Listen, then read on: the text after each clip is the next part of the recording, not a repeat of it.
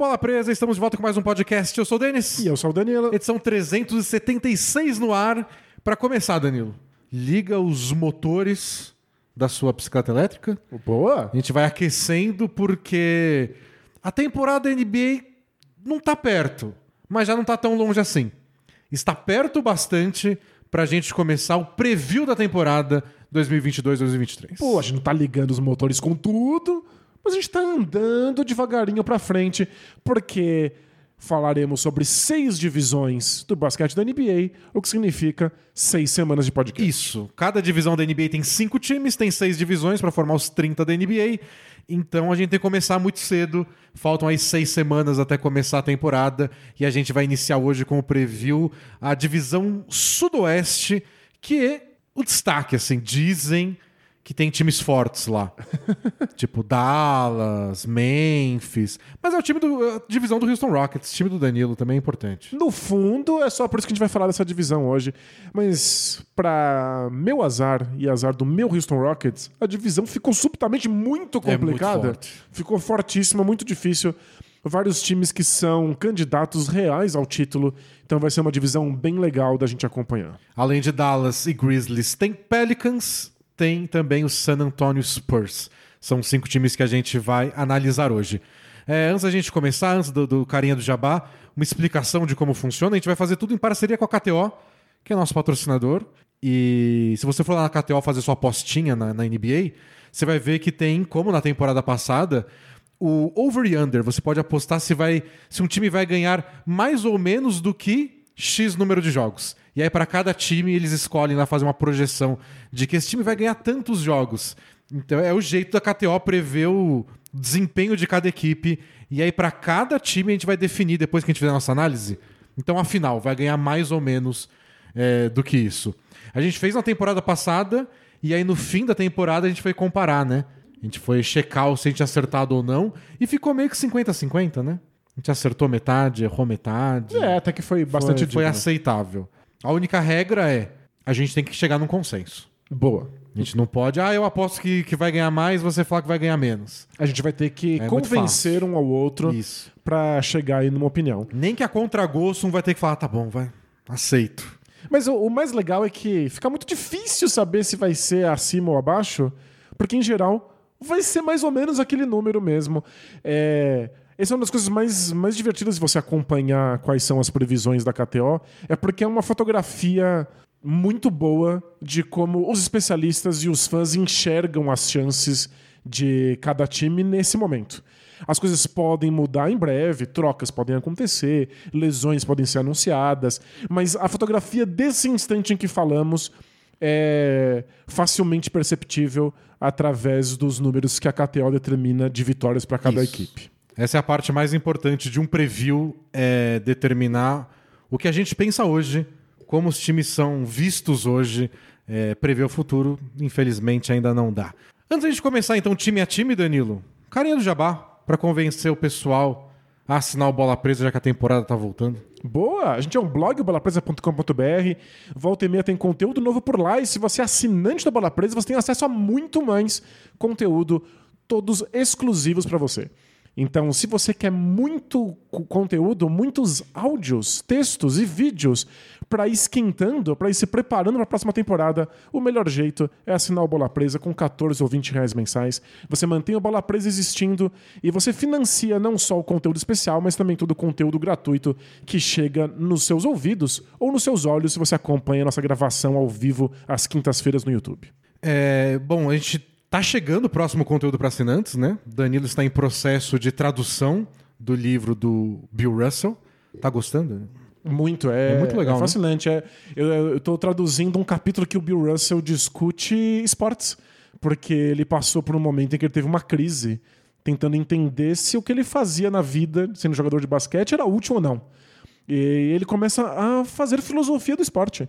Tentar entender por que, que o esporte existe, como ele funciona, e no meio do caminho ele vai contando várias coisas dos bastidores do mundo esportivo, porque ele passou muitos anos ali é, vendo coisas interessantes, às vezes escabrosas acontecendo.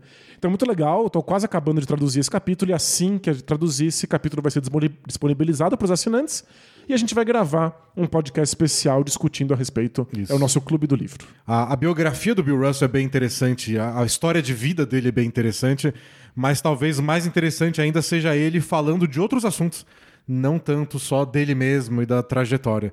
Era um cara muito legal e esse livro mostra bastante disso. E é um livro antigo, né? Um livro de 79, acho Pois que é. ele publicou, 10 anos depois dele ter parado de jogar. E que não tem uma versão em português, é por isso que a gente está traduzindo aqui na unha e vamos disponibilizar para quem é assinante do Bola Presa. Boa. Então é isso, assine o Bola Presa, o link tá na descrição do podcast do vídeo. Vai na lojinha do Bola Presa comprar as camisetas que estão lá. E bora falar de basquete? Bora!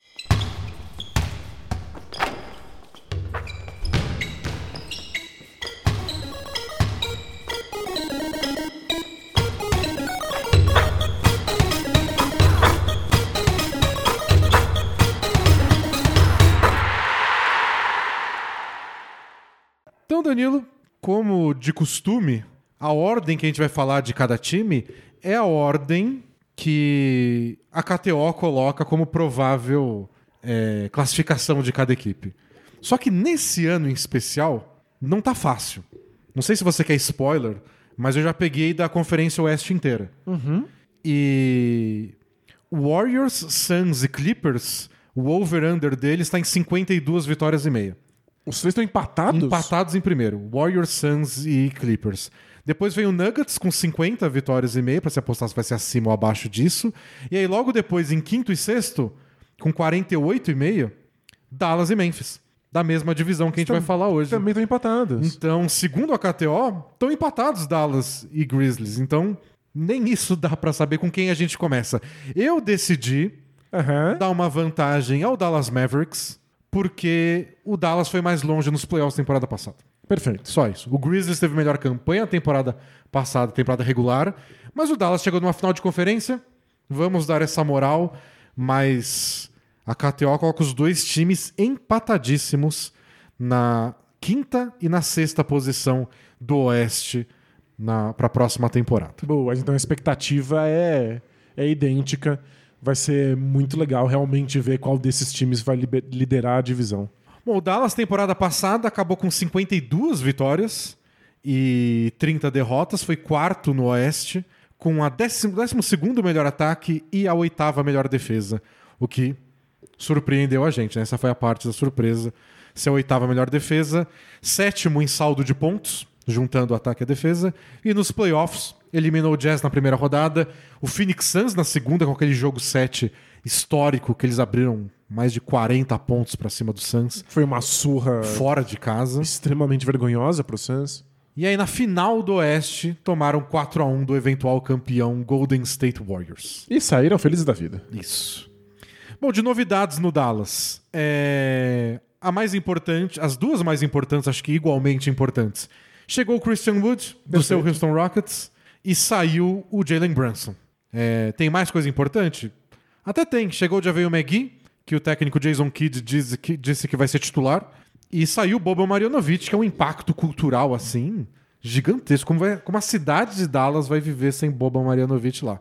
Mas em quadra ele não entrava tanto. Mas a cidade ficou imediatamente mais triste. Mais triste. né? Isso, já, já caiu naqueles rankings melhores cidades pra viver, perdeu umas posições. Sem dúvida. O... A quantidade de pessoas chorando por metro quadrado em, em- em Dallas aumentou muito. E talvez a gente veja Luca Doncic dando, dando menos risada, o que parece uma coisa impossível de, de imaginar. Acho, acho que não, acho que não. Porque o Bubba talvez aumentasse o nível de alegria dele, mas tem um teto, né? Tem um teto. Menos não, que aquilo não É, não dá pra ser mais alegre do que o máximo. Bom, dito tudo isso, Danilo, o que, que você espera do Dallas Mavericks? É, acho que o, o Dallas é um dos times mais difíceis da gente conversar, porque foi uma surpresa, foi muito bem, chegou muitíssimo longe, mas teve mudanças significativas que não são necessariamente positivas. A gente vai falar sobre outros times que, ao longo de todo o preview, que trouxeram adições, aumentaram o seu nível de talento para tentar ter mais chances de ganhar um título.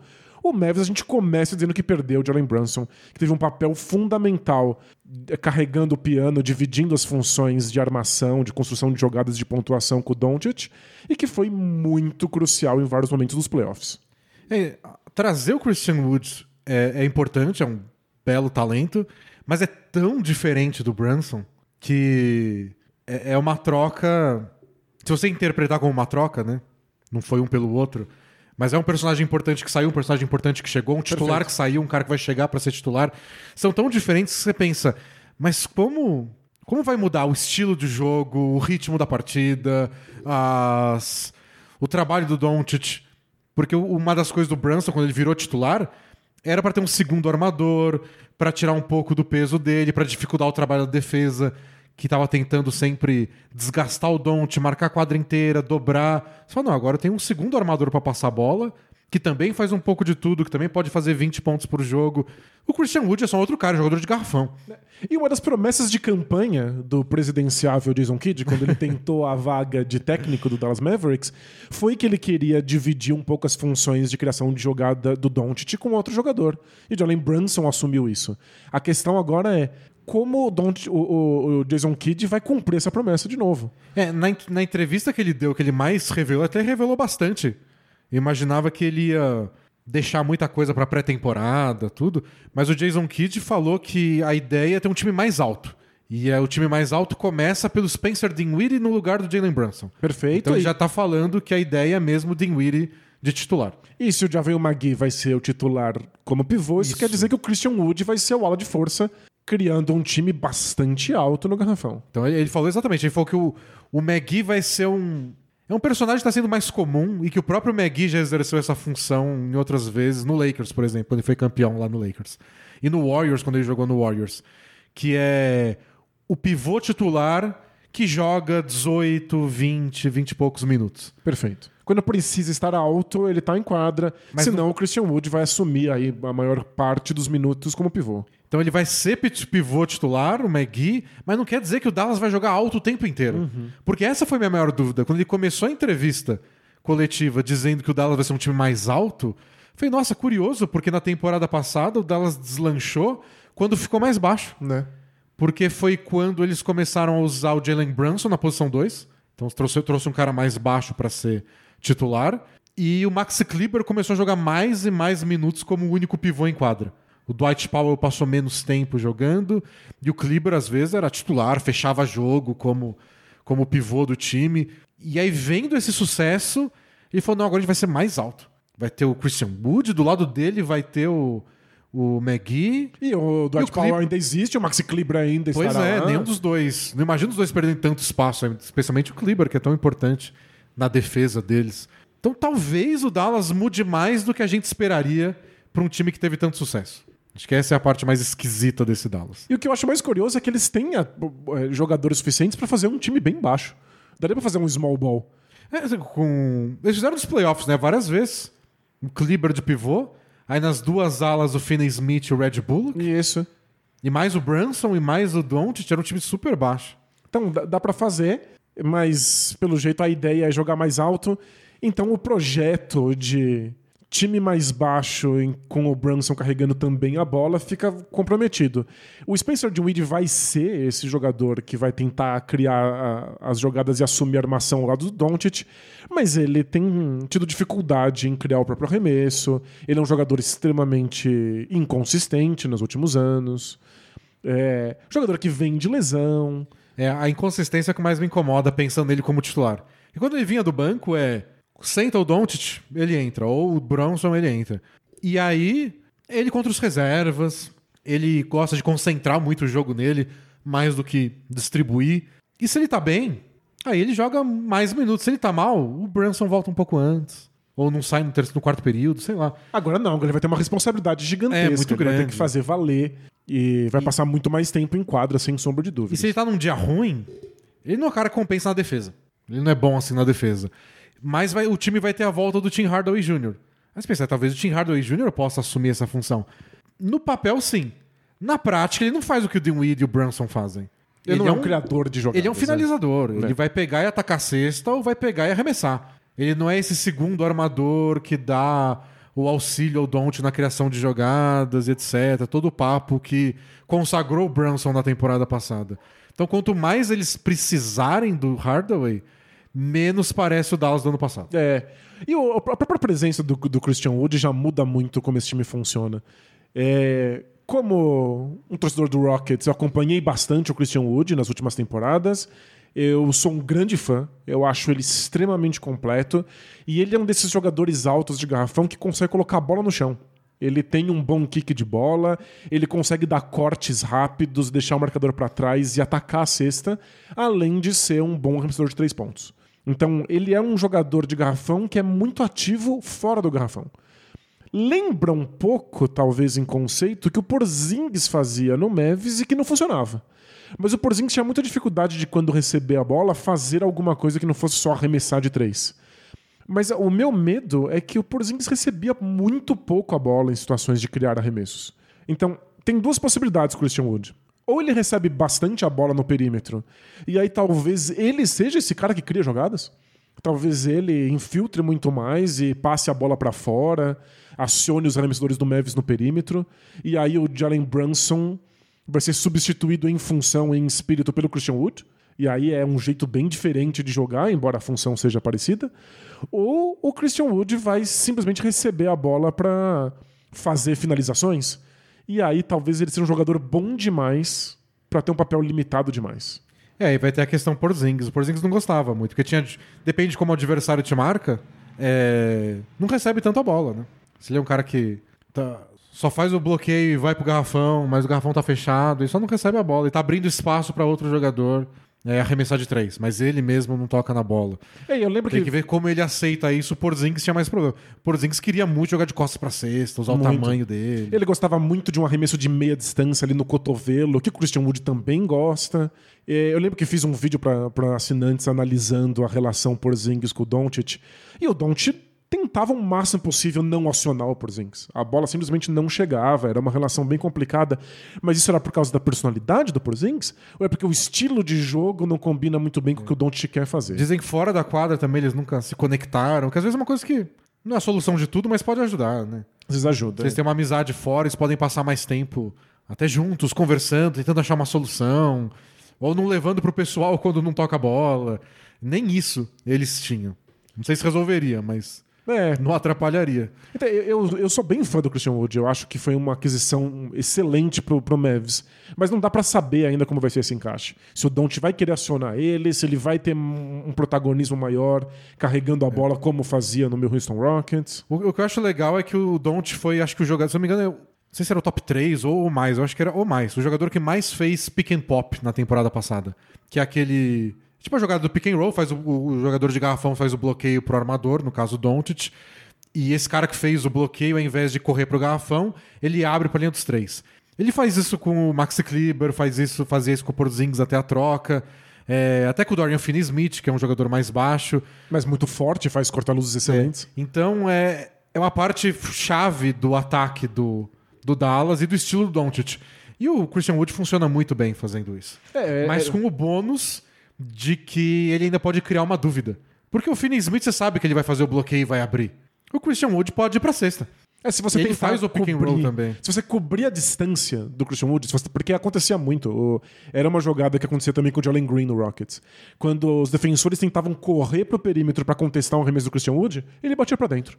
Então, É, isso é legal também, que é alguma coisa que o vantagem. Kleber não faz bem, os outros jogadores de pick and pop do Dallas não fazem, o Christian Wood pode fazer.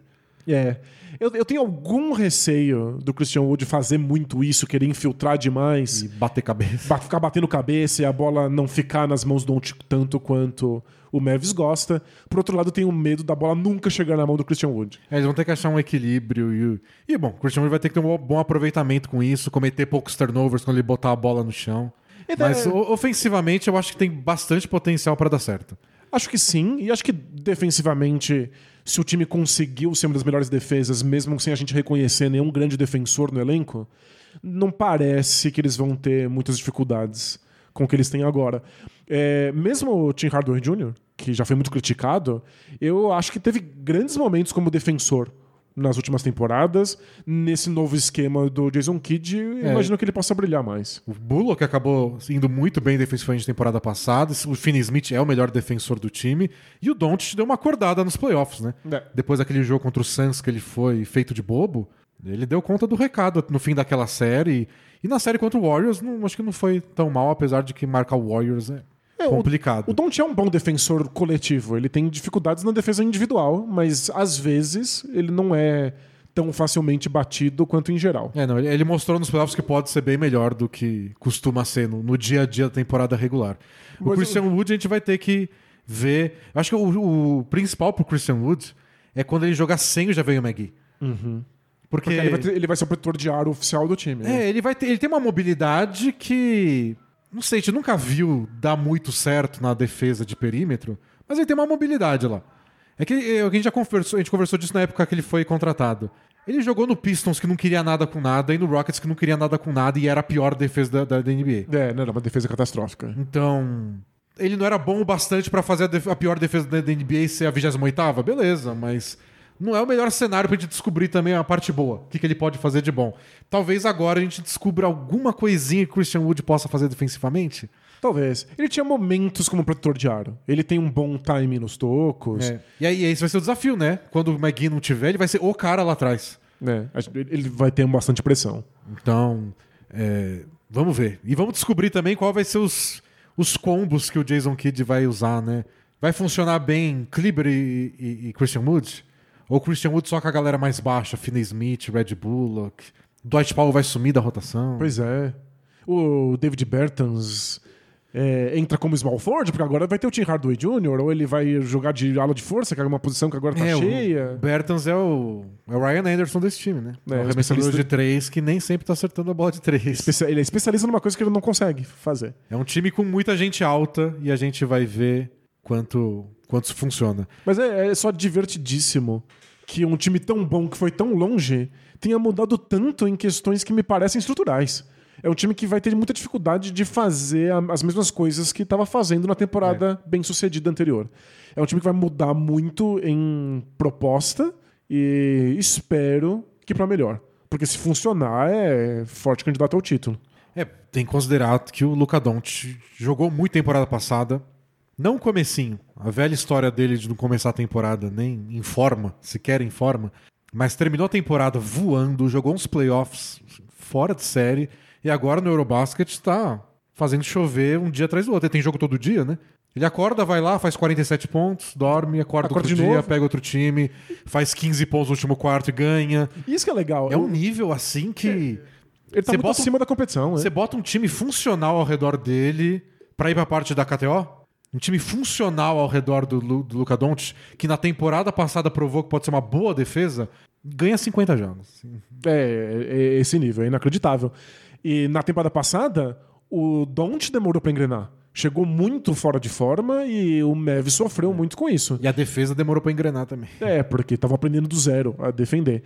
Aí a minha questão é: o Don't parece em excelente forma física. Inclusive, falaram lá abertamente que ele perdeu peso no Eurobasket. Então, ele tá na melhor forma que a gente já viu Don't estar. Que não significa tanta coisa assim, mas legal, é, já é um começo. Isso quer dizer que ele volta pro Mavis voando, e aí o Mavis já começa desde a primeira semana aí a dominar a Conferência Oeste? Ou o Don't vai voltar cansado, exausto e louco pra comer um algodão doce? Ah, ele é menino. Ele é um menino, vai ter um tempo aí pra recuperação. Eu acho que ele vai estar. Acho que a pior coisa que pode acontecer pro Dallas é rolar um período de adaptação maior do que o esperado. Tipo, a questão de não ter o Brunson e ter o Christian Wood não ser resolvida de cara na pré-temporada e demorar um pouco durante a temporada regular até achar os quintetos certos. E o Jason Kidd insiste com o Dinwiddie, o Dinwiddie não acerta arremesso de jeito nenhum. Sabe, tem uns problemas desse pra, pra empacar até achar a rotação, mas eu acho pouco provável que eles não se encontrem. É um time que a gente já viu dar certo e por mais que mudou coisas importantes, não mudou tanto assim pra eu ficar pessimista. Eu tô otimista que esse time tá na briga. Eu acho que vai ser mais de 48 vitórias. É, acho que vai ser um ano tipo a temporada passada. Que o primeiro colocado não vai ter tanta vitória assim, porque são vários times bons no mesmo nível.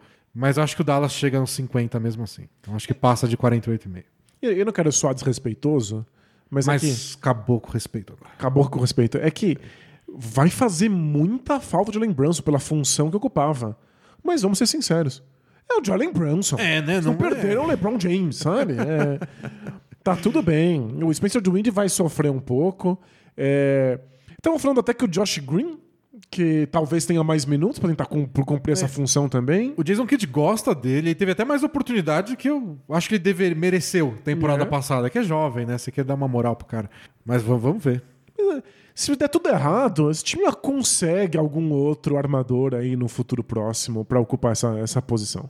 E só pra não, não passar em branco, é o time que tem Franklin Tliquina, né? Você acha, acha que isso é relevante? Ah, em momentos muito específicos, ele é um bom defensor de perímetro. É. O Denis gosta do, do- dele porque ele é a única pessoa do mundo fora a mãe do jogador capaz de falar o nome dele com É perfeição. o Frank Nicotina. Frank Smokes, que chama. Melhor, ap- um dos melhores apelidos da NBA hoje é o Frank Smokes. Mas eu, eu, eu acho que o Nitliquina pode ter alguma importância na temporada, é, porque ele ganha minutos se o Dinwiddie não deslanchar. Exato. Então ele é O um que jogador. pode acontecer. Ele é um dos jogadores que você pode colocar nessa posição que era do Brunson. É que ele costuma é, adicionar alguma coisa na defesa, não no ataque. Então, se o arremesso dele melhorar um pouco, aí talvez ele ganhe mais tempo se fizer muita diferença na defesa. Mas é um personagem que pode, assim como o Josh Green, pode ganhar chances por essa nova estrutura do Dallas. Perfeito. Bom, podemos ir pro. É, a gente tem que dar uns palpites aí, né? e Eu vou no, no over. Eu acho que eles ganham mais de 48,5. É, vendo o que o Don't tá fazendo no Eurobasket, ficaria muito difícil torcer contra. É. Eu, eu, eu ficaria vendo o que o Don't está jogando no Eurobasket, eu ficaria envergonhado de apostar contra. É, não tem como. Se for pra errar, eu quero chegar no fim da temporada e falar, tipo, fui iludido porque o cara é um gênio. Não ser o idiota que apostou contra o Doncic, sabe? Acho que é muito constrangedor. Aqueles tweets que envelhecem mal, sabe? Apostar contra o Doncic. A essa altura do campeonato, você vai achar que o Doncic não vai ganhar. É, você tem que ter aprendido alguma coisa, né? Pois é. Bom, o próximo time na lista, Danilo, é o Memphão, Memphis Grizzlies, que na temporada passada teve 56 vitórias e 26 derrotas, segunda melhor campanha do Oeste e da NBA inteira. Segunda, não é pouca coisa. Com quarto melhor ataque, quinta melhor defesa, quarto melhor saldo de pontos da NBA. E nos playoffs o time passou pelo Wolves e depois acabou sendo eliminado pelo Warriors, eventual campeão Warriors, na segunda rodada, com lesão do Jamoran, etc. Como eu já disse, na KTO o over-under deles é o mesmo do Dallas, 48 vitórias e meia. E é um dos times mais jovens da NBA. A gente não estava entendendo muito bem como é que eles estavam saindo tão bem assim durante a temporada passada. Vários críticos batendo cabeça para saber como é que esse time era tão dominante. E aí o Jamoran se lesionou e eles continuaram vencendo. E Melhorar. aí- No primeiro momento eles melhoraram. Melhoraram. Aí foi a cereja no bolo, pra quem gosta de bolo aí, vocês aí que gostam de bolo, pode pôr essa cereja, Pra que ninguém mais entendesse como é que esse time era tão funcional, porque parecia que eles dependiam da estrela, sem a estrela eles também jogam muito bem. Eles basicamente se estabeleceram como um dos times mais profundos, com a maior quantidade de alas versáteis de toda a NBA. Então, parece nesse momento que eles são a prova de qualquer coisa. Para essa temporada, eles perderam o DeAnthony Melton, que foi pro Sixers numa troca do dia do draft, e o Kyle Anderson, o Slow-Mo. E quem eles receberam, assim, as novidades, é basicamente todos os novatos, né? O Jake LaRavia, o Kenny Lofton, o David Roddy. Porque quem veio na troca do DeAnthony Melton foi o Danny Green, mas o Danny Green tá machucado. É, machucou o joelho, lesão séria. É pouco provável que ele jogue nessa temporada. Então dá para acreditar que é um time basicamente igual da temporada passada, sem aqueles minutos que o Melton e o Anderson, o Kyle Anderson jogavam. E aí a gente fica para ver quais desses novatos conseguem entrar na rotação, que não é fácil, porque, como você acabou de afirmar, um dos times mais profundos da NBA. E eu- Chance todo mundo acaba tendo, mas você virar um novato que joga muitos minutos vai ser difícil. E esse é um dos grandes méritos desse Grizzlies, que é um mérito que a gente nem sabia que eles tinham. Eles tinham um monte de novatos diferentes e transformaram todos em jogadores importantes de rotação. É, eles têm draftado bem todo ano, assim, um atrás do Todo outro. ano. E todos os jogadores são bons defensores, bons arremessadores e se desenvolvem, evoluem muito rápido. Então, eh, chegaram novatos aí. Eu já espero que eles já cheguem defendendo, já saibam arremessar que na temporada que vem já estejam disputando Game. minutos sérios, né? Acho que a única coisa do, da profundidade do Memphis que vai ser posta à prova logo de cara é que a temporada. Eles começam a temporada sem o Jaren Jackson Jr. né? Isso, ele tá- tá machucado lesionado. e deve perder um bom pedaço aí da primeira metade da temporada. É, Eles se viraram muito bem ano passado sem o Jamoran, porque a defesa era boa e ficava ainda melhor sem o Jamoran, né? Exato. Discutiu bastante isso nos playoffs. Ele é certamente o elo mais fraco defensivo desse time. E talvez o elo mais forte seja o Jaren Jackson Jr. Que é um protetor de aro com poucos jogadores iguais na, na- na história É, da liga. Ele assim. defende muito, ele faz muita falta. A gente viu também nos fazer cometer muitas faltas, né? Então va- vamos ver como isso eles lidam com isso. Mas de qualquer forma, eles têm o Brandon Clark, que foi muito bom nos playoffs. O Xavier Tillman, dá pra jogar baixo, dá pra botar o, o Dylan Brooks, Zaire Williams e jogar com um time bem baixinho. Opção não falta pro Grizzlies, mas é é uma perda importante se a gente tá considerando que o Oeste é um time, é uma conferência bem disputada sem grandíssimos favoritos, talvez seja complicado pro Grizzlies sonhar em ficar em segundo de novo. O que é meio contraintuitivo, né? Um time tão jovem já teve a segunda melhor campanha, Agora eles só vão se desenvolver, né? eles vão só, só amadurecer. evolui, né? Mas a gente tem que considerar que As outras franquias também estão melhorando. o Clippers não é o mesmo Clippers, o Nuggets não é o mesmo Nuggets. O West vai ser claramente mais difícil do que foi na temporada passada. E a ausência de Jaren Jackson Jr. faz alguma falta, né? Então eu, eu acho bem possível, se não provável, que o Grizzlies seja um time bem parecido com o do ano passado. Alguns jogadores se desenvolvam um pouco e mesmo assim eles têm uma campanha pior. É que a, do ano passado foi. A gente viu acontecendo, durou 82 longos jogos, sobreviveram à lesão do Jamoran por mais de 20 partidas e mesmo assim pareceu um negócio meio fora da curva, né? Segunda melhor campanha da NBA inteira. Não, é, foi inacreditável. É que tipo, ninguém contava com o Desmond Bain e o Dylan Brooks tendo esse nível de É, o evolução. Desmond Bain jogou tão bem. É, o Desmond Bain é o Clay Thompson de Memphis. e parece cada vez mais mesmo. É impressionante quão importante ele tem se tornado para esse time defensivamente e ofensivamente. O Dylan Brooks se tornou um jogador muito completo e começou a armar o jogo na ausência do Jamoran nos playoffs. E Eles têm o Tyus Jones, que é um talvez, talvez o melhor armador reserva da NBA hoje, o mais confiável, que foi bem importante para eles ganharem sem o Jamoran também. E o John Conchar acabou a temporada regular, porque deram minutos pra ele pra, pra descansar outras pessoas. Ele acabou com um triple-double no último jogo da É, tipo, temporada dão regular. um- você dá espaço pra galera jogar e jogam bem, né? É, então, é impressionante a- o nível de profundidade que o time tem. É um time muito forte. Você viu os vídeos do Steven Adams, que é o pivô deles, o Aquaman, é, treinando bola de três? Você tá brincando? Tá, pelo jeito, o foco dele é Você tá zoando? Ele arremessa. Eu não sei se. É, é vídeo de treino off-season. A, gente já Não viu, boto a gente minha- já viu bem cima acertando bola de três É, e não boto minha mão no fósforo pra isso. Mas o Grizzlies tá numa fase tão boa de todo mundo melhora sem parar lá que eu fiquei, ó. Vai que. Não, tô chocado. Ele é dos últimos. Um dos resquícios. De pivô, pivô. Ele é um pivô clássico, desses que não sabe quicar a bola no chão. Mas não E precisa. É excelente. Você faz o bloqueio e. isso. Claro. É, é legal pro Jamoran, porque se o adversário ficar preocupado a cada corta-luz do Steven Adams, você ficar preocupado que ele vai arremessar de três, aí o Jamoran vai construir uma casinha no garrafão. Isso, aí ele vai poder infiltrar mais. Lembrando que o, o Jamoran foi acho que o segundo jogador que mais fez pontos no garrafão na temporada passada. É, ele e o Antetokounmpo, né? É, ele só perdeu pro Tetocompo. Então, ele é realmente um jogador que mora dentro do garrafão. A bola de três pontos é o ponto fraco. O resto do Grizzlies compensa. Se estiver nessa arremessar de três, compensa mais ainda. E, mas por outro lado, eu fiquei pensando, mas você, você vai tirar o melhor reboteiro ofensivo, um dos melhores da NBA, do garrafão pra arremessar de três? O Steven Adams? É, acho, acho que às vezes, né? sei. Depende da situação. Ru- ru- Ruim não é, né? Mas fiquei curioso. Foi um vídeo que atiçou minha curiosidade. Tem uns vídeos de treino que eu falo, "Aham, tá bom, aparece aí na temporada que eu vejo. Esse eu fiquei coçando a cabeça.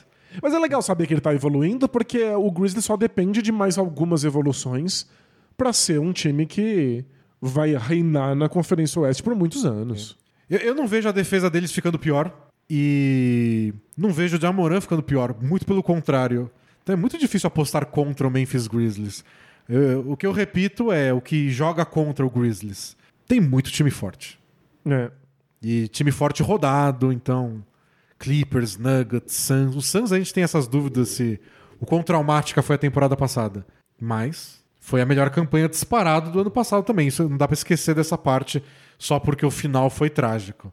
Então, não sei. O que me deixa com o pé atrás de apostar acima é o quanto ele vence os duelos diretos contra esses times fortes. É. Mas que o time vai ser bom, vai ser bom. Vai brigar por mando de quadra, vai brigar. É, e talvez não seja nessa temporada que eles consigam acima disso, mas uma hora eles vão. Eu achei muito legal que quando eles foram eliminados pro, pelo Warriors nos playoffs, o Dylan Brooks falou: a gente é jovem, a gente é novinho e eles estão ficando mais velhos. Então eles sabem que a gente vai estar aqui de volta todos os anos. E, e essa briga dos playoffs gerou a treta online do Draymond Green com o Jamoran. E eles queriam se enfrentar no Natal, né? Na grande rodada do Natal. E a vai NBA foi lá e acontecer. fica, fica à vontade. Vai acontecer. Toma o espírito natalino de vocês aí, soco na boca. E Chute no saco. O, o Grizzlies vai ter o, o jogo pra passar essa mensagem de que eles são o presente, que o Warriors é o, o passado, um time de vovozinhos. E olha, eu quero muito acreditar. E, e, sério, não é nem só os jogadores. Eu tava vendo, o técnico deles tem 37 anos, o general manager tem 33. Eles são novos do, do- do- da cabeça É, não, é um time jovem inteirinho. É um time que o único risco deles é, é se eles tiverem as mesmas expectativas que todo mundo cria, que é de evolução infinita. Uhum. Então, tipo, se o time é jovem e ganhou tanto, então é óbvio que daqui duas temporadas eles estão na final da NBA. O Celtics mostrou pra gente que isso não é verdade, É, é, o um caso Thunder. recente bem óbvio. O né? Thunder já mostrou que não é tão óbvio assim. É, o Thunder lá de- do passado. Nem- não- a NBA não é sempre linear. Uhum. Mas é muito difícil você ficar pessimista vendo esse time, né? E é, t- é tanto jogador. Você precisa que dois evoluam um pouco mais. Alguém vai. É, é, tipo, é muita gente. E sobre o técnico do Grizzlies, se você pesquisar, você vai colocar técnico do Grizzlies, vai aparecer Taylor Jenkins. Mas tá errado, é o Chico Barney. Só pra ficar claro aí que nem tudo que tá na internet é verdade. É o Isso, Chico é o Barney, Chico o técnico do, do Memphis Grizzlies. Que treinou Grizzlies e nunca errou um vencedor de Big Brother. Mas aí, você aposta acima ou abaixo? Eu acho que a chance de ser abaixo de 48 vitórias é eles não lidarem bem com a lesão do Jaren Jackson, começarem a temporada é, mal e terem que correr atrás depois, chega no fim ganham, sei lá, 47. Muito abaixo de 48 eu acho que não é. não, é. Olha, de verdade, eu acho que é acima. Eu sei que a conferência está mais forte, mas eu acho que é muito jogador diferente disponível pra que dê errado. É, também acho. É um, ti- é um time muito bom pra temporada regular, né? É. Eles Que- sabem lidar com ausência, tem bom banco. Outros times aí da lista, o, o próprio Mavis. O Mavis está a uma torção de tornozelo do Doncic, bate na madeira. Não faz diferença nenhuma, porque madeira é só madeira. Madeira. Mas o- uma, uma lesão no tornozelo do Doncic e o Mavis vai, Tá fora dos disputar, playoffs, vai né? disputar o torneio colher de chá. O Grizzlies é a prova de lesões. Não tem nenhuma lesão que desestabilize de fato É. o time. Talvez deixe mais difícil um ou outro confronto. Então, acho que é, é time pra ficar ali nas duas, três primeiras posições da, da temporada regular e depois nos playoffs. Aí engasgar. sofre com a idade, aí sofre com o fato de que nos playoffs às vezes não é tão importante ter um banco profundo. Perfeito. O adversário só fica com os titulares em quadra. né? Isso, às vezes ter 12 alas diferentes não ajuda tanto assim nos playoffs. Você pode botar cinco de cada vez. então vamos, vamos pra cima? vamos, vamos. Vamos vamos, Eu tô feliz com o meu Benfão. E é começo de preview, né? A gente, A gente tá tá, feliz. tá só feliz, né? No último preview a gente falou, Danilo, a gente pôs over pra todo mundo. Não tem jogo bastante. Aí a gente tem que começar a ser pessimista. Isso, aí na, na divisão final a gente fala que todo mundo vai, vai pior do que deveria. Agora, Danilo, são os times.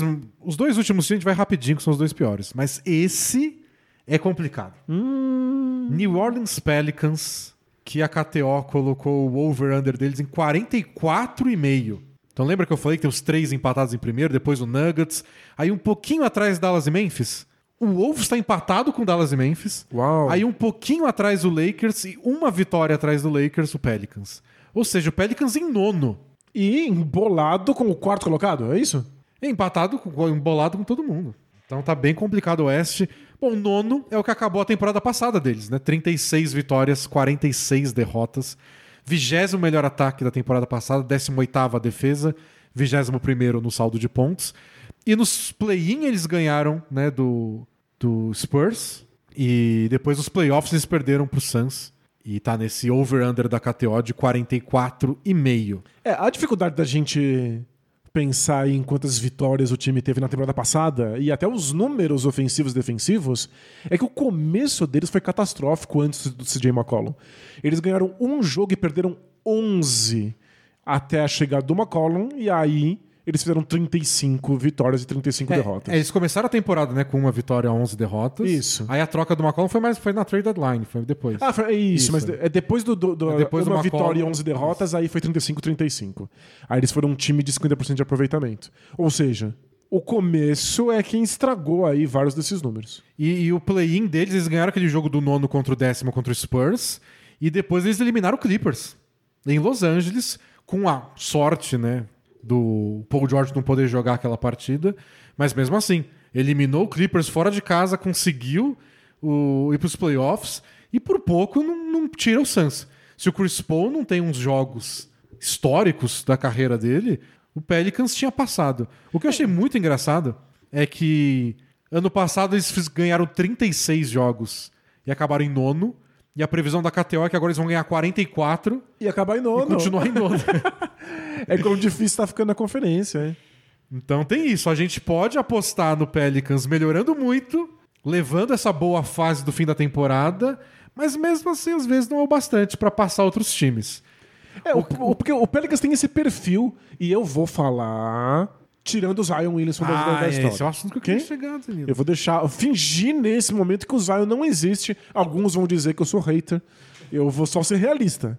Não lidemos com o Zion. O perfil do resto do time é, se tornou, pelo menos, uma defesa fortíssima, sufocante, desses times que desvia todas as bolas, que atrapalha os passes em direção ao garrafão, que não deixa os times adversários conseguirem os pontos que eles gostariam. E aí, no, no ataque, eles dão um jeito.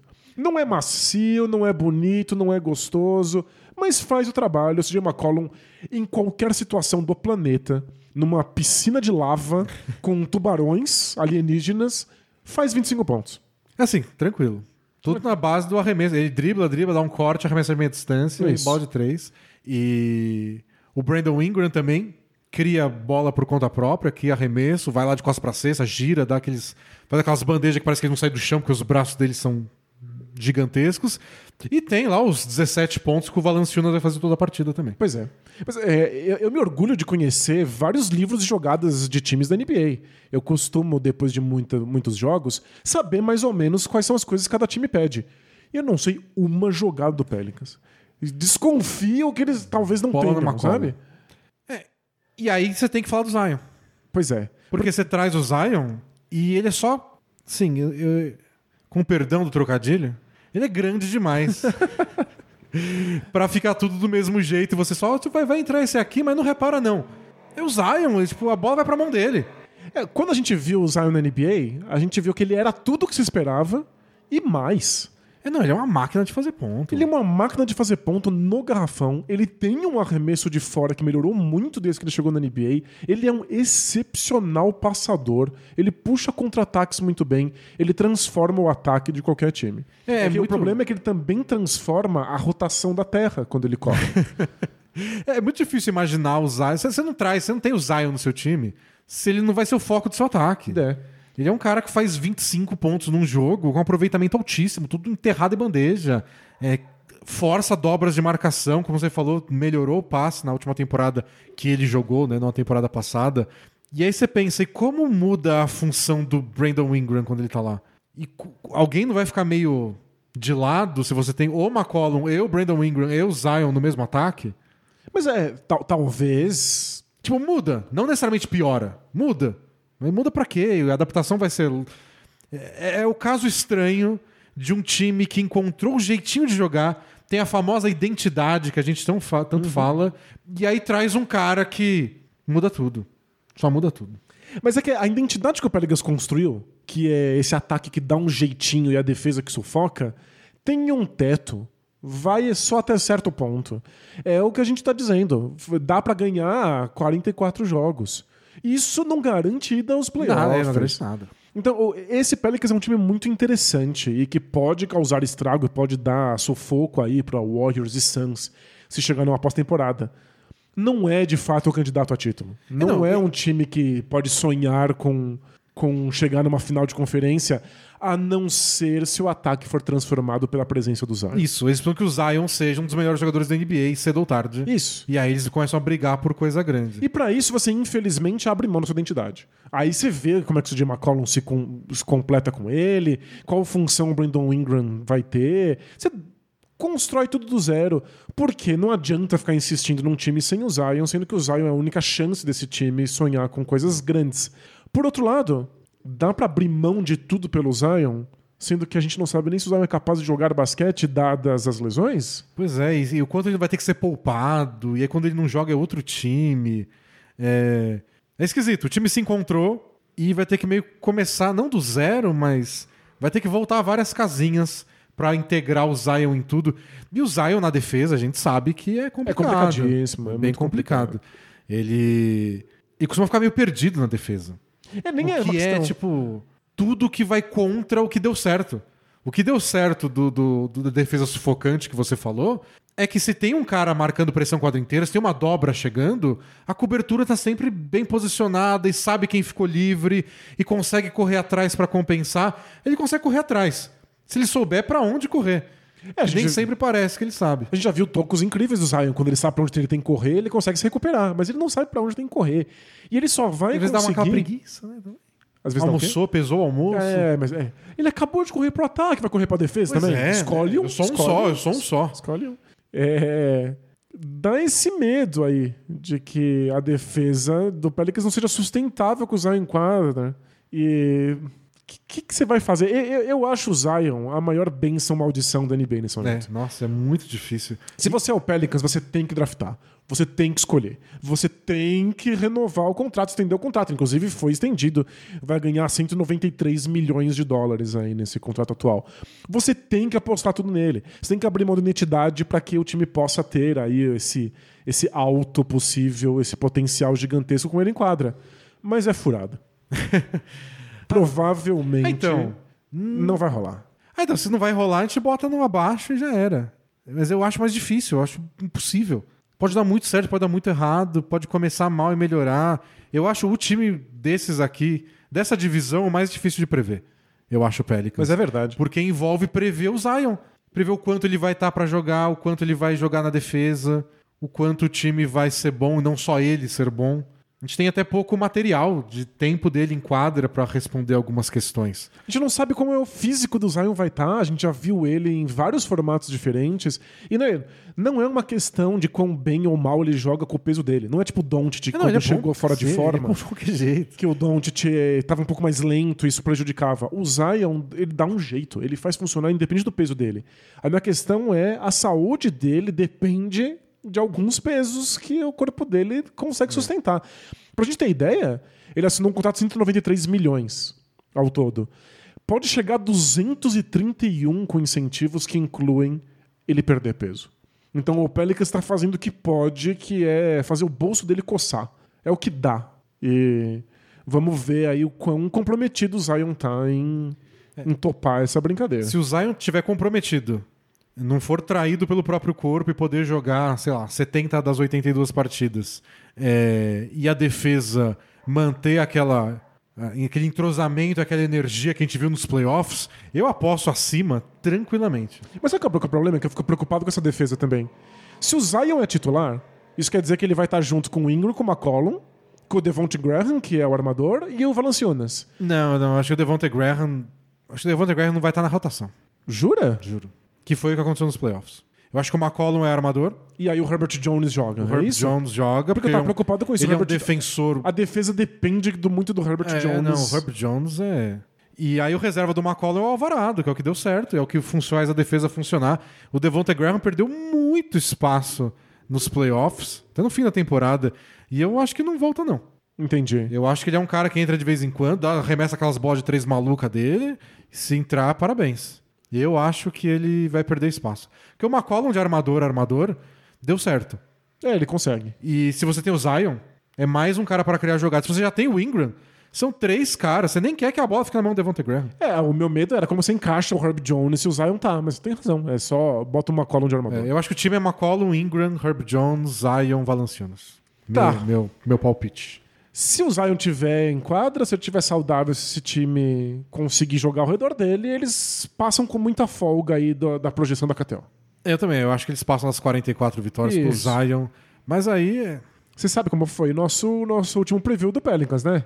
lembra, você acertou. É, você queria muito colocar acima e eu falei, é, se o Zion jogar, mas não vai jogar. Você, não, você ganhou moral. Você tem o direito de estar pessimista. Quer botar um abaixo? Tipo, 42 vitórias, 40 derrotas é acima de 50% de aproveitamento. Perfeito. É um bom número na maioria dos anos, garante playoff na maioria dos anos aí, em várias conferências. E é o que eu acho que o Pelicans faria sem o Zion, que é o que eu acho que vai acontecer. Então, 40, e- não é que ele tá falando que é abaixo de 44. A gente tá cravando que é 42. Perfeito. Então, pra quem quiser apostar aí. Mas. Mas que fique claro que pode dar muito certo. E Tem, tem ingredientes pra dar muito certo. Só não é a receita mais fácil. Não. E com, com tudo isso dito, torço pro Zion estar saudável, acho incrível ver ele jogar, quero que ele esteja em quadra. É, tudo, Tudo isso tudo aí. que o hater sempre fala depois pra não tomar o processo. Mando muito amor e carinho pro, pro Zion. Você manda energia positiva? N- não, não mando porque eu não acredito. Mas. não torço contra, não.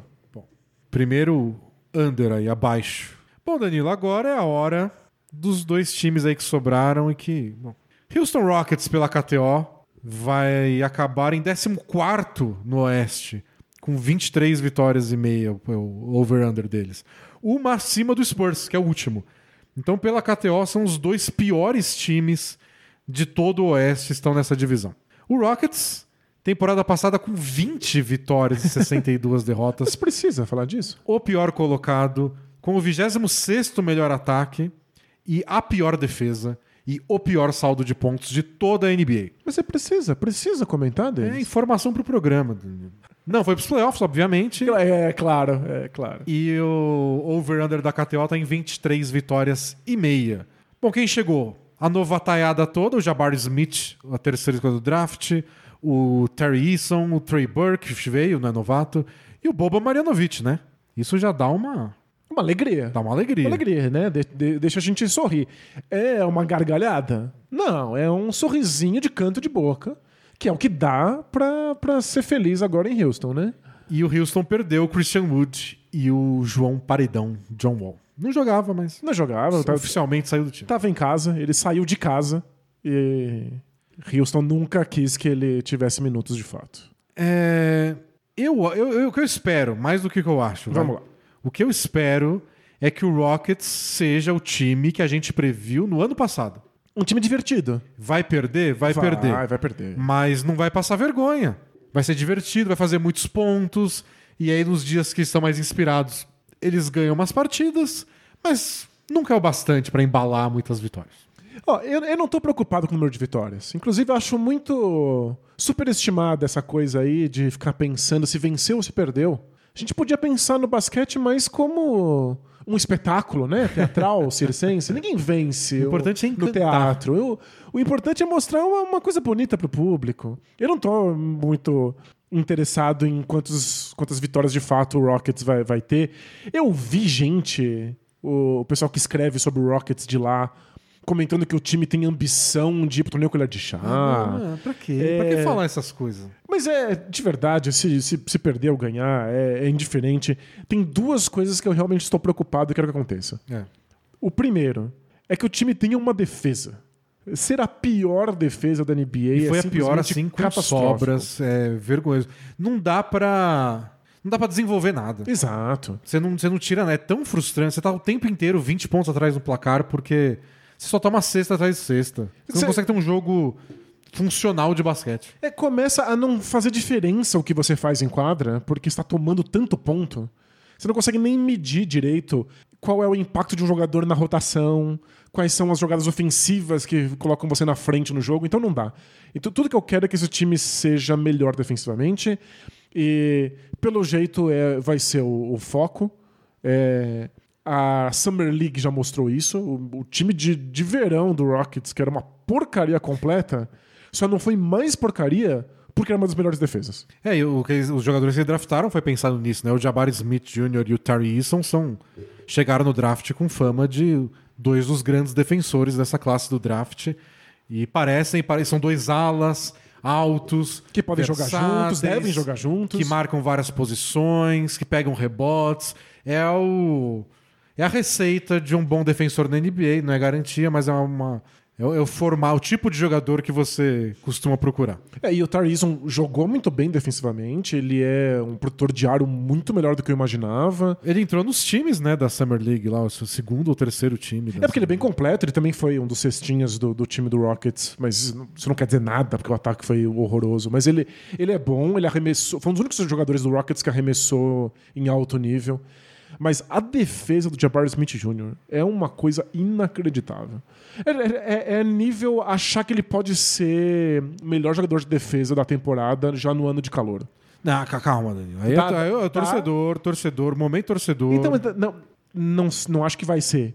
Mas é o tipo de coisa que dá pra sonhar. Ele vai ser o Herb Jones desse ano. É. Um cara que faz a diferença na defesa. Só pra não falar que nunca aconteceu, porque é- era bastante incomum. A gente já discutiu isso no podcast. Isso ficou E cada vez mais usual. anos pra cá, a gente né? também, mano, um monte de novato que. O Taibo no Sixers, quando ele chegou também.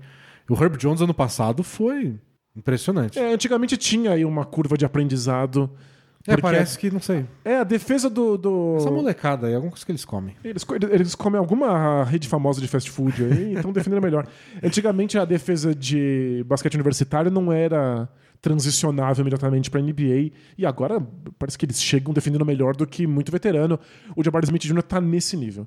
Ele, é- ele troca em todas as posições, ele engoliu os armadores que ele enfrentou nas, nas Summer Leagues, não deixava ninguém arremessar, ninguém passa por ele, é um negócio realmente impressionante e permite que o Rockets troque em qualquer corta-luz. É, o problema de trocar em qualquer quarta-luz é que é o resto do time, né? Ele marca qualquer posição. O, o Jalen Green marca qualquer Isso, posição. o Kevin Porter Jr. marca qualquer posição. Mas é, é impressionante. Mas Então, ele pode, ele, ele se garante. O meu sonho é o Jabari Smith Jr. tornar esse time uma defesa decente e aí, independente de vencer ou perder, eu já vou dormir feliz. É. A outra questão é que o time tenha qualquer nível de armação para não virar um Isso. caos completo, porque senão a gente também não consegue avaliar os jogadores. É isso que eu ia falar. Eu acho que esse é o último ano, assim, a última prova pro Kevin Porter Jr. como armador e até pro Jalen Green. Eu acho que o Jalen Green, se ele não render muito como o cara que conduz pick and roll e cria muito, por mais que ele seja muito jovem ainda, tudo, eu acho que é meio que, dependendo do nível que for, não é sua posição. Isso, Você é. faz um monte de coisa, não é sua posição. E se o Kevin Porter não deslanchar como armador, é só. Vamos procurar um armador. A gente precisa trocar por um armador, draftar, sei lá, alguma coisa. Mas é, faz falta. E os dois novatos que a gente falou, o Tari Eason e o Jabari Smith Jr., eles não são jogadores assim de pegar a bola, botar no chão e fazer ponto na marra. Quanto melhor, quanto melhor for o armador, melhor eles vão parecer no ataque. É, o Jabari Smith Jr. jogou na Summer League sem um armador de fato. Ele não recebia a bola. Ele não recebia, Ele não a, recebia bola. a bola. Quando ele recebia, o que era raro, era em péssima posição. Então, o Jabari Smith Jr. deveria ser um arremessador de elite.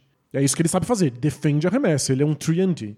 É, ele acabou a Summer League com 37% de aproveitamento nos arremessos, 25% de aproveitamento nas bolas de três pontos. Desastre. É tipo, é catastrófico. Então, a bola não chegava, chegava mal. Precisa ter alguma maneira do Rockets distribuir a bola e permitir que outros jogadores brilhem. Tem, tem uma pessoa que pode fazer isso. É. O Turcupira. É. Essa... Esse é o ano que o Alperen é ano. com a saída do Christian Wood, vai herdar a posição de titular, pivô titular.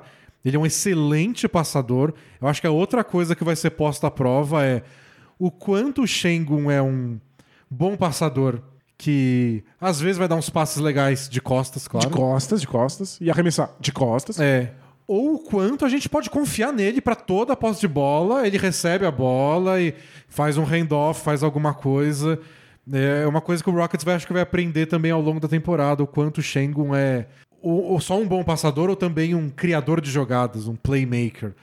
Se ele for um criador de jogadas, é que a gente quer falar lá Jokic como exemplo de estilo e dá a entender que a gente quer falar que o cara vai ser BMVP, não é isso. Mas a lá Jokic pra, tipo, participante ativo da criação das jogadas toda santa posse de bola. Se conseguir isso, é, ajuda muito a vida do Kevin Porter e transforma o Rockets num time de melhor ataque, que talvez comece, comete, cometa menos turnovers, pode ajudar bastante. É porque fora o Shengo, não tem muita opção nesse time para de fato construir jogadas para os outros. É. O Jalen Green, no final da temporada, quando ele finalmente deslanchou, não era criando jogada para ninguém, não era passando a bola. Ele se tornou um desses arremessadores de muito volume. É... Quando ele dá 15 ou mais arremessos, ele tem um altíssimo aproveitamento nas bolas de três pontos. Ele é um cara de. gosta de ficar com a bola, volume. Isso. E o Josh Christopher, que inclusive foi o armador do Rockets na Summer League, é incapaz de ver qualquer outro ser humano. Ele não é armador. Ele, não, ele verdade só não é dá conta. Eles o... draftaram o Tai Tai Washington, né? Que é armador de fato no draft. E tem gente que gosta dele, mas assim, é um novato também. Isso, ele deve ter, deve ter alguns minutos, porque o, o Dyson Nix, que deveria ser aí o, o reserva de fato do Rockets, ele é um bom armador com entre 40% e 50% de aproveitamento eu, de lance livre. Eu né? não vi ele passar a bola uma vez na Summer League. Ele só ataca a cesta, aí batem nele e ele é, erra o lance livre. É. Assim, eu sinto muito, eu apostaria abaixo de novo. 23 vitórias, acho mais provável que eles repitam as 20 vitórias. É, eu acho que é um time interessante, com muitos jovens. Não vejo eles ganhando jogos. Eu acho que é tipo, ah, o Jalen Green fez 30 pontos, perderam. É, é, é, bem, bem provável. Eu acho que não vai rolar. Eu acho que tem alguma coisa aí. O time vai encontrar aí uma identidade, com sorte, que envolva uma defesa decente e um ataque um pouco mais organizado, com o Shengon, o Jalen Green, o Jabbar Smith Jr. arremessando no, no, perímetro. Eu acho que eles ainda não têm uma resposta para armação. É. E, e o... o Kevin Porter Jr. não é esse cara. Ele teria que dar um salto de de leitura de jogo muito alto de uma temporada para outra, de repente. E o Oeste é muito forte também para esse time. Vai arrancar vitória contra quem, sabe? Na previsão da KTO, o Blazers é o décimo. É, então. E, e, tem essa questão, né? Você joga mais vezes contra os times da sua divisão. Olha a divisão que o Rockets foi parar. É, não sei, eu tô pessimista.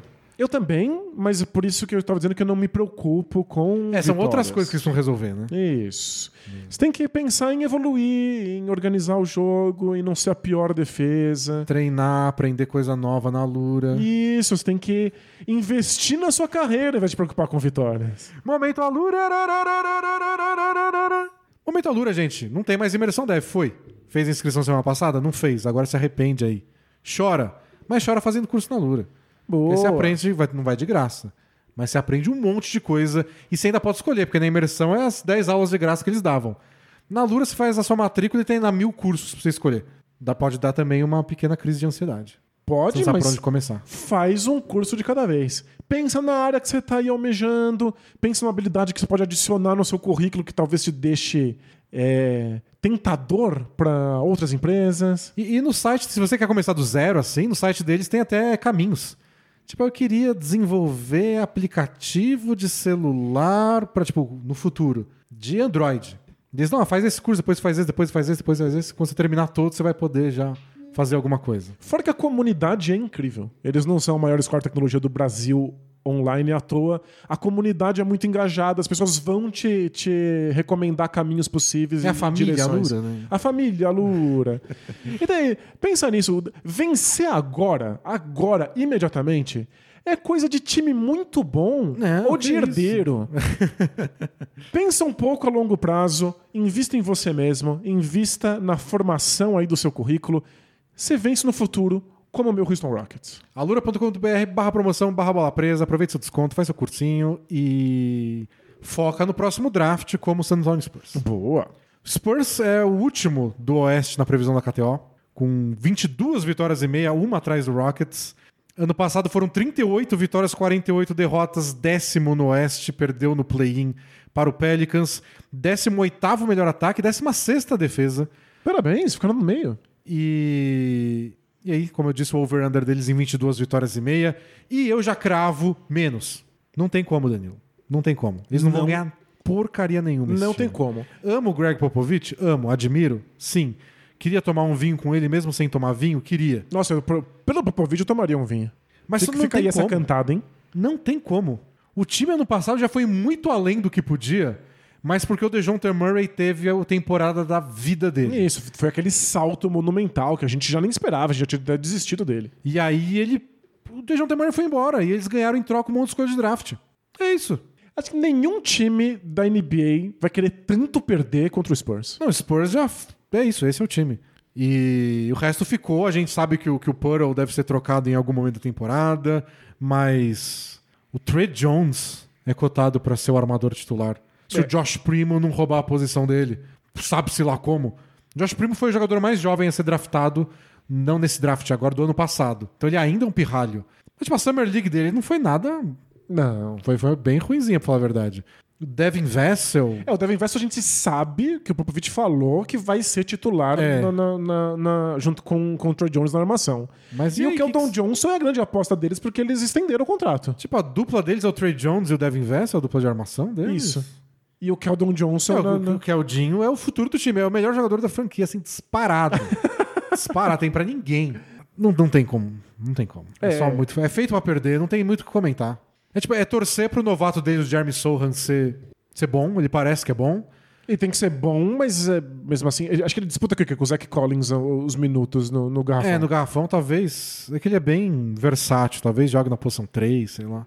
O Blake Wesley eles pegaram no draft também, é torcer pra vingar, tudo torcer pra vingar e acabou. E tem nada. torcer pro Vitor Wembanyama no, no, no- próximo draft. Isso, é só isso. É torcer pela ping-pong. Eles começam a temporada pensando no sorteio do draft do ano que vem. Eles montaram um time pra perder. Não vou sou eu que vou, que vou apostar que eles vão ganhar. É só isso. Se algum jogador parecer. Os do Rockets, a gente ainda tem grandes expectativas. O Shengun, o Jalen Green, o Jabbar Smith. Do Spurs, eu tenho expectativa que o Caldon Johnson vai ser um bom jogador. Com uma carreira longa na NBA. É isso.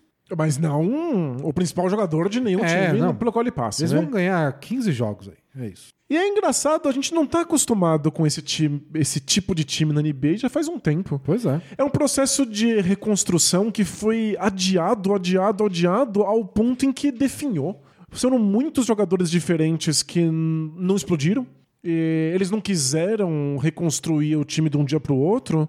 Então, continuaram insistindo em algo que parecia que não fazia sentido. E agora, quando eles finalmente jogaram a toalha, eles não têm nada, nada, não tem para nada. desenvolver. Até os caras dos últimos drafts, eles não deslancharam tanto. Tipo, eu gosto do Caldon Johnson, mas ninguém deslanchou de fato. E. Eles tinham que ter só perdido não. mais. Eles tinham que ter sido piores. É, antes, né? antes. É, fica aí ah, um- uma lição, um- essa fábula importante que para ser fábula precisa envolver algum animal. Mas a gente põe aí um- uma raposa em algum lugar. Essa fábula é importante sobre como às vezes você fica insistindo num desenvolvimento de um time ao invés de simplesmente reconstruir. Às vezes leva para um momento em que você é obrigado a reconstruir É, é um com risco. nada na mão. É um risco.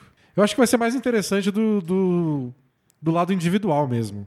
Tipo, o Romeo Langford, que veio no fim da temporada passada naquela troca do Derek White pro Celtics, era um jogador promissor, se machucou algumas vezes, tem uma galera no Celtics que achava que ele ia deslanchar eventualmente. É a chance da vida dele. O Alice Johnson, que jogou no, no Nets temporada passada, quando tava todo mundo machucado, ou com Covid, ou não tomando vacina, teve uns bons jogos e acabou que não ficou na rotação. É a chance da vida dele. O Isaiah Robb, que eles pegaram lá do. que jogou a temporada passada no Thunder, jogou bem, chegou a ser titular do Thunder. É a chance da vida dele de fazer um contrato. Então, pra esses caras, é empolgante, assim. Pra quem tá vendo a NBA como um todo, não. Longe disso, muito longe. É, acho que nenhum time tem intenções tão óbvias e descaradas quanto esse. É só legal que o Popovich tenha topado essa brincadeira. Ele sabe exatamente o que o Spurs está fazendo e supostamente quer estar lá. É é mais difícil o Popovich ganhar mais de 22 jogos com esse time do que ganhar quatro títulos com o Tim Duncan. É, Sem dúvida. Bom, vamos pro Both Things Play Hard? Acabou. Essa é a divisão sudoeste. A gente apostou que o Dallas e o Memphis vão ganhar mais de 48 jogos. Pelicans menos de 44, Rockets menos de 23, Spurs menos de 22. Acabou o otimismo já, Danilo. Durou dois times. Agora a gente tá crítico. Tá pesado. Não, é que tem uns times que forçam a gente a beber, né? E o Pelicans fica nesse meio termo aí de sabe-se lá o que vai ser esse time. Bom, vamos Both Things Play Hard? Bora! Are we having fun yet? Both teams play hard, man. Both teams play hard. It's not supposed to be easy. I mean, listen, we talking about practice. Not a game, not a game, not a game. We talking about practice. I want some nasty. Both teams play hard. Both teams play hard. God bless and good night. Se você quiser mandar sua pergunta, bolapresa.com.br, tem lá o botãozinho BTPH que vai te mandar para um formulário. Você preenche o formulário com, com seu nome, que não precisa ser o nome de verdade, e uma mensagem que tem que ser de verdade, por favor. Vamos para a primeira. A primeira é acontecimento racista. Já começou sério. Opa! Olá, D&D, beleza? Beleza? Quer dizer, não, porque eu sei que alguma É, coisa muito ruim vai acontecer. Vem coisa ruim. No último dia 18 aconteceu algo extremamente ruim comigo em aula. Estou me formando no curso de farmácia na UFRGS. UFRJS. Eu leio o que está escrito. Isso, boa. Esse semestre. Está se formando esse semestre, tá último. É, e cheguei em aula e meus colegas estavam debatendo com o professor sobre o currículo do curso. Até aí, tudo bem. Porém, Porém- quando dei minha justificativa, falei que a estrutura do currículo pensa nas pessoas que entram e não tem noção do que a profissão faz. Muitos vindo de cotas sendo o primeiro a adentrar na universidade da sua família. Após eu dar minha singela opinião, o professor falou: Isso aí, as cotas, sou totalmente contra, porque nós sabemos que existe uma raça superior. Não, não- não é- não é possível. Sem sutilezas, né? Não é, não é possível. Sabe a expressão racismo velado? Nossa. Não tem nada Senhora. de velado aí. Que doideira. Eu ouvindo aquilo e sendo o único preto na sala, obviamente discuti com ele, indagando o quanto o quanto ele quis dizer com raça superior. Eu falei que não existe. Após isso, o clima ficou terrível na sala e no final meus colegas vieram falar comigo perguntando se eu estava, como eu estava me sentindo. É, a questão é, eu devo denunciar para a universidade Sim. ou não? Sim, claro, óbvio, é evidente, Não tem claro. opção, né? Claro, é, é- é óbvio. Sou formando e vou embora em alguns meses. Isso pode me prejudicar. Enfim, estou com essa dúvida. Eu acho que não vai te prejudicar. E eu acho que. Assim, sempre a pessoa que sofre é mais difícil pra ela. Assim, é- a gente fala pra mulher que sofre um assédio, vai lá e denuncia. E a gente sabe que nunca é a coisa mais fácil. Claro, né? É muito mais Porém- sofrido pra quem sofre violência. Se a pergunta é eu devo denunciar, deve. Não, é claro, se uma coisa dessa acontece. Esse é, é um tipo de discurso que é completamente Inaceitável. inaceitável. E é uma universidade pública. E ele falou na frente de todo mundo. Então, você tem testemunhas a seu favor também. Imagino, né? Imagino que seus colegas não vão te deixar na mão nessa, por favor. Que loucura. Mas trouxe a pergunta só pra deixar bem claro que sim, por favor. Se você conseguir tirar uma pessoa dessa de uma universidade, vitória para o país inteiro. É isso, vitória pra raça humana. É. É. Eu, eu, eu tô até meio chocado porque tava esperando alguma coisa mais sutil. Eu, tipo, olha, mas será que foi racismo? É, não vou as conseguir pessoas vão- provar. Vocês vão entender isso não, com, com, com todas essas letras aí. Porque tem aqueles casos de machismo, racismo, que a gente sabe que existe no todo, mas que naquele caso você separa só aquele, é difícil de provar. Pode ser que sim, pode ser que não. E aí Embora provavelmente se sim, esquivar, porque é. a gente sabe onde a gente vive. Exato. Esse caso aí é tipo É esse nível de escancaramento. zero sutileza. Por favor, se você puder, faça alguma Não. coisa. Abraço pro professor e boa sorte pra ele no próximo emprego. É isso aí, que, que ele não consiga. Isso. Mensagem do pai do Arthur. Caros D&D, gostaria que vocês, Denis como pai e Danilo como especialista em jogos de tabuleiro, o, o quê? Que, que mistura é essa? indicassem as melhores opções de jogos de tabuleiro para jogar com meu filho de 5 anos, Danilo. Hum. Não sei se é a idade mais fácil. Agradeço antecipadamente vida longa, bola presa. Eu me retiro da discussão, porque minha filha tem só dois, então eu penso nisso depois. E eu não lembro de como era ter 5 anos, não lembro o que, que eu jogava. Então, não sei se eu sou capaz. Eu tava esperando a Morinha fazer 5 anos pra eu ser o tio legal que começa a introduzir ela nesses jogos de, de tabuleiro Cinco pra anos- é primeira- essa, essa é a primeira pergunta. 5 anos é a idade? Sim, dá pra jogar, dá, dá para jogar até um pouco antes. Hoje em dia, a gente- o que a gente chama de jogos de tabuleiro modernos, tem muita coisa super sofisticada e interessante É, Essa pra criança. criançada hoje em dia tá jogando jogo europeu pesado aos quatro já, né? Sabe nem contar ainda. Tem um bom aí? É, Tem alguns jogos que eu não conheço, não- nunca tive que, que, que jogar, nunca apresentei para alguma criança, mas que eu escuto falar. É, O Rhino Hero é bem famoso. O um herói jogo- rinoceronte. é um herói rinoceronte, é um jogo de empilhar cartas e permitir que o rinoceronte vá, vá subindo. É, tem o Stuffed Fables, que é um jogo que você joga junto com, com, com o seu filho, então você pode ir explicando as regras para ele. Vem junto com histórias que você lê pro, pro seu filho quando ele vai dormir, depois você joga essas histórias.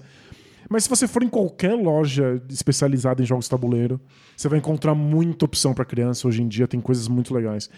A gente jogava jogos como Cara a Cara e Pega a Vareta. É isso que eu ia falar. Acho que O Né? único que eu lembro da minha sobrinha jogando era o cara a cara, quando ela tinha cidade, mais ou menos. E de- são jogos que funcionaram para nossa geração, nos anos 80 e 90, e que ainda estão disponíveis. Mas tem coisas novas bem mais interessantes. É só dar uma procurada. Eu, infelizmente, não conheço. Dá pra misturar. A criança não sabe nada, Danilo. Tudo é novo pra ela. A gente tá entediado do cara a cara. É qualquer jogo que você mostrar, ela vai achar legal, Tudo né? vai achar legal. Mas é, é uma idade Mas é, excelente. tem mais pra- opção. A questão é. que você pode ir além dos que a gente jogava. Bom, pai do Arthur, teste com o Arthur e conta pra gente depois, pra gente saber. Pro Danilo ter mais argumentos. Quando chegar a próxima pergunta, não conheço um pai de um garoto de 5 anos Isso, que jogou um que monte não de coisa. recomendou esse do rinoceronte. Próxima mensagem é do Cidades Irmãozólogo. É um especialista em cidades irmãs. Fala dupla. Trago informações urgentes sobre o mundo das cidades irmãs. Nesta segunda, 5 de setembro, dia dos irmãos, aliás, Opa, Salvador anunciou uma nova cidade irmã. importante. A cidade de Salvador do Sul, na Serra Gaúcha. Por hoje é só vida longa. então, Salvador agora é uma cidade irmã de Salvador do Sul. E eu acho que só acharam engraçado. É, a gente tem quase o mesmo nome. Vamos ser, ser irmãos? O assessor chegou lá no, no gabinete do vereador e falou: Vocês não- vão acreditar que eu descobri. Tem uma outra Salvador lá no Sul. Boa, vamos, vamos, Vamos mandar um e-mail. Não é lógica de criança, né? Você chama Danilo, eu também chamo Danilo. Vamos brincar? Vamos. É, isso que- é tudo que precisa. Eu fazia isso no, no ICQ. Você lembra que o ICQ? ICQ, pra quem não lembra, é um programa de mensagens na internet dos, do Paleozoico. Tinha um sistema de busca que você podia achar pessoas. Tipo, quisesse achar o Danilo, eu botava o nome dele lá. Se eu não soubesse o número do ICQ que o Danilo tinha decorado. Perfeito. 921-47713. Adicionar lá o Danilo no ICQ. E aí você podia buscar nome. E podia buscar por localidade e tudo. E às vezes eu botava lá, tipo, Denis. Quantos Denis tem no Brasil? Apareceu um monte. E apareceu um monte, tipo, E esse dava tá pra puxar online. papo com algum, né? E você pode falar, "Ah, eu chamo Denis também. É tudo que precisa. Então, Salvador fez isso, só que no lado burocrático das cidades irmãs.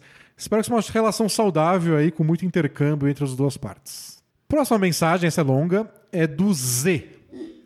Fala Monodelphis Inhering e Speotus Venáticos, da produção de conteúdo audiovisual sobre basquete. Tudo certo? Tudo certo. Eu não entendi nada. Vou fingir que nada aconteceu. Eu também não, e não pesquisei porque, né, tenho mais o que fazer. Só espero que não seja palavrão. Sou de Sorocaba, que tem como cidades irmãs Lapa, no Paraná, Sha'ar Renegei, em Israel, que obviamente eu falei certo, Anyang, na Coreia do Sul, Wuxi e Nanchang, na China, também falei certo. Parabéns. O teu mandarim Tá impecável. voando, né? Você brilha nas línguas tonais. Esse relato é quase um agradecimento pelo conceito de rela total, já que me ajudou muito nesse momento específico. Boa, time rela total aqui. Vamos lá. Tipo, a, a história já acabou, mas ele já usou a rela total. Ah, a gente não tem nada pra A dizer. gente não tem como recomendar a rela total. Mas beleza. Ok. Mas fica a recomendação mesmo assim.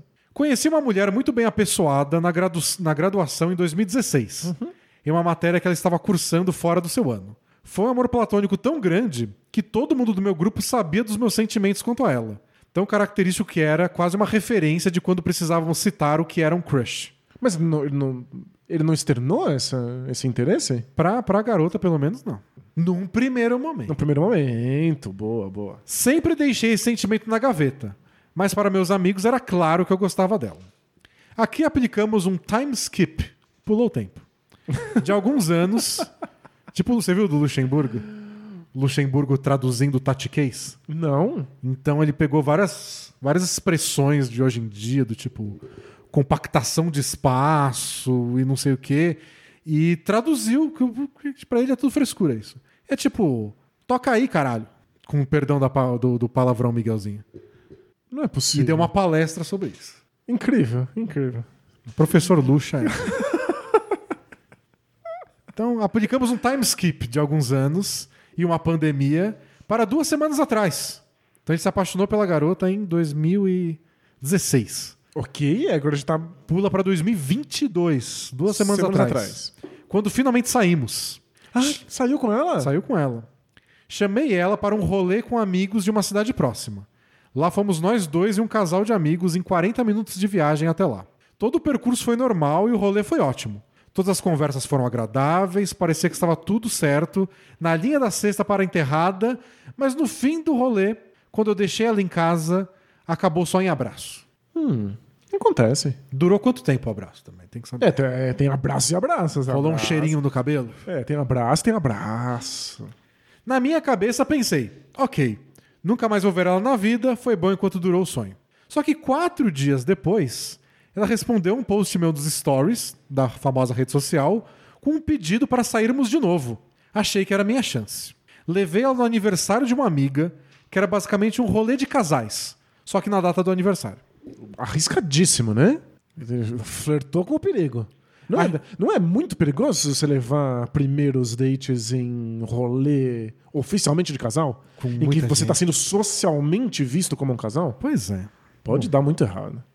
Achei que deixei minhas intenções claras nesse momento quando só tinham casais. No fim do rolê até ficamos muito próximos, porque até porque tava frio. Então, né, aquela velha desculpa do me abraça porque tá ventando. Mas a mesma coisa de sempre, terminamos em nada. Aí eu já contava com a derrota e estava preparado para levar meus talentos para outra praia. Eis que ela me convida para um rolê só nós. Não, mas espera, mas é, é- é- obviamente eles estão indo pra algum lugar, mas tudo termina em nada porque eles obviamente não estão falando sobre, não é? Que aflição. Bom, o tema da pergunta é real total, Danilo. Vamos- aguardar. Ai, que aflitivo. É que é grande a mensagem, tem, tem... É aquelas piadas que você conta. Aí, na segunda vez... Isso, né? O dedo sangrando tem que estar sangrando muito. Aí às na vezes. terceira vez. Bom, é. que mais? Onde eu parei? Ah, no aniversário, né? Aí ele falou que não tinha mais, ia levar os talentos para outra praia. Isso. Esse que ela convidou para um rolê só nós, em um evento de cerveja da região. Na minha cabeça, as intenções eram claras. Até porque as reações dela quanto aos meus flertes nunca eram negativas. Ok. Nesse evento, passamos horas conversando só a gente. Presumi que havia alguma intencionalidade dentro dos convites e que eu estava sendo só muito lerdo dentro das vontades dela. Mais um rolê em que ela não nega meus flertes e que não escala com os flertes dela. Conversando com um amigo que também escuta Bola Presa, alô K, ele é o Z. Alô para o K. O K. O K- É, é, é K ponto? É, se for K ponto, é personagem do, do Brett. É só K. Trabalhamos a ideia de aplicar a rela total ou a rela moderada. Estava chegando no ponto em que outras pessoas me perguntavam se eu estava namorando com ela. É, que absurdo. Pois estávamos juntos em tantos momentos que até parecíamos. No último rolê, eu havia dado pra ela uma foto Polaroid da gente. Não, mas daqui, daqui a pouco é isso, né? Não, na- no, no último rolê, a gente teve um terceiro filho. é. Mas não estamos. Comprou junto um apartamento, mas a gente não tá namorando ainda. E da forma que ela postou no, no Instagram, parecia que já estávamos de caso fechado. Então eles saíram no- na outra cidade, não rolou nada. Saíram no aniversário, não rolou nada. Saíram só os dois no evento de cerveja da região e não rolou nada. E aí tirou Apesar uma foto de vários junto, flertes. Ela postou a foto no Instagram e não rolou nada. Não rolou nada. Tá me dando uma aflição. Danilo tá tremendo aqui com a caneca na mão. Nossa senhora. Eu claramente estava perdido com as, as- com as atitudes dela na relação. Hoje saí com ela mais uma vez e passamos horas conversando de novo sobre as múltiplas facetas da vida jovem adulta, sobre relacionamentos e tudo mais que o universo pode proporcionar. Mais uma vez eram apenas aceitações aos meus, aos meus flertes. Próximos a deixá-la em sua residência e perdido nos pensamentos, pensei: é hora da rela total. Mas, cara, mas foi a hora da Foi real hora total. da passou, total, tipo, passou faz tanto 2016 tempo. era a hora da rela total. Disse pra ela que gostava dela. A decisão foi tomada. Não tinha mais volta. Era agora ou nunca. A forma mais fácil que encontrei foi falar isso. Eu, eu gosto de você. É, funcionou para eu passar 15 minutos explicando em qual sentido eu gostava Ah, dela. não, não é possível. Não é possível. Para que não restasse nenhuma dúvida. Como assim você gosta? Go- Gosta como? Tipo, você gosta de pizza? Não, mas não, mas que, que, que é isso, gente? Eu quero minha língua na sua língua. de maneira. Mas Não pode ser tão difícil. Também não precisa bater no cartório e assinar em três vias. Eu não fazia ideia o quão alheia ela estava ao fato de eu gostar dela. É, Quanto mais eu explicava meus flertes, ela se perguntava como não havia percebido. Não, não é, não é possível. Não. Não. Foi uma longa hora de conversa sobre como eu gostava dela desde 2016 e todas as vezes que demonstrei isso sem ela perceber. Ela apontou meu erro de fazer o suposto primeiro date um rolê de amigos. Foi uma longa conversa. No fim, não estou com o possível amor da minha vida, mas pelo menos não fico com eterna dúvida do meio termo. Sim, esse foi um texto de tamanho moderado, fazendo propaganda para a Rela Total. Não foi moderado o tamanho também, não, amigo. Foi, foi bem grande. Eles não ficaram juntos. Não ficaram juntos. É difícil lidar com a Rela Total? Sim. Pois, se bem aplicada, não deixa dúvida. Em alguns momentos, a dúvida era a melhor amiga da esperança. Se bem explicada, a Rela Total pode extinguir qualquer sentimento não desejado. Infelizmente, não tive um final doce, mas é pra ser a vida, não os meus sonhos. É isso. Bonito. Um abraço pra, pra gente, pro menino K, amigo dele. Abraço. É, sobre a rela total em relacionamentos desejados não acontecendo, dá pra queimar a largada? Dá. Dá. Dá pra queimar a largada. Dá pra você simplesmente mandar uma rela antes de você ter eh, desenvolvendo a, desenvolvido a possibilidade que algo aconteça. Mas dá pra perder a largada.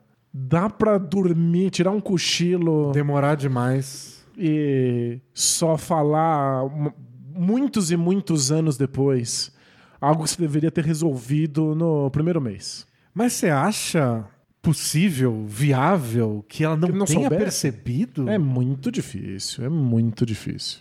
Ou ela queria o amigo e falou: vou fingir que eu não vi. Às vezes, Vai que ele desiste.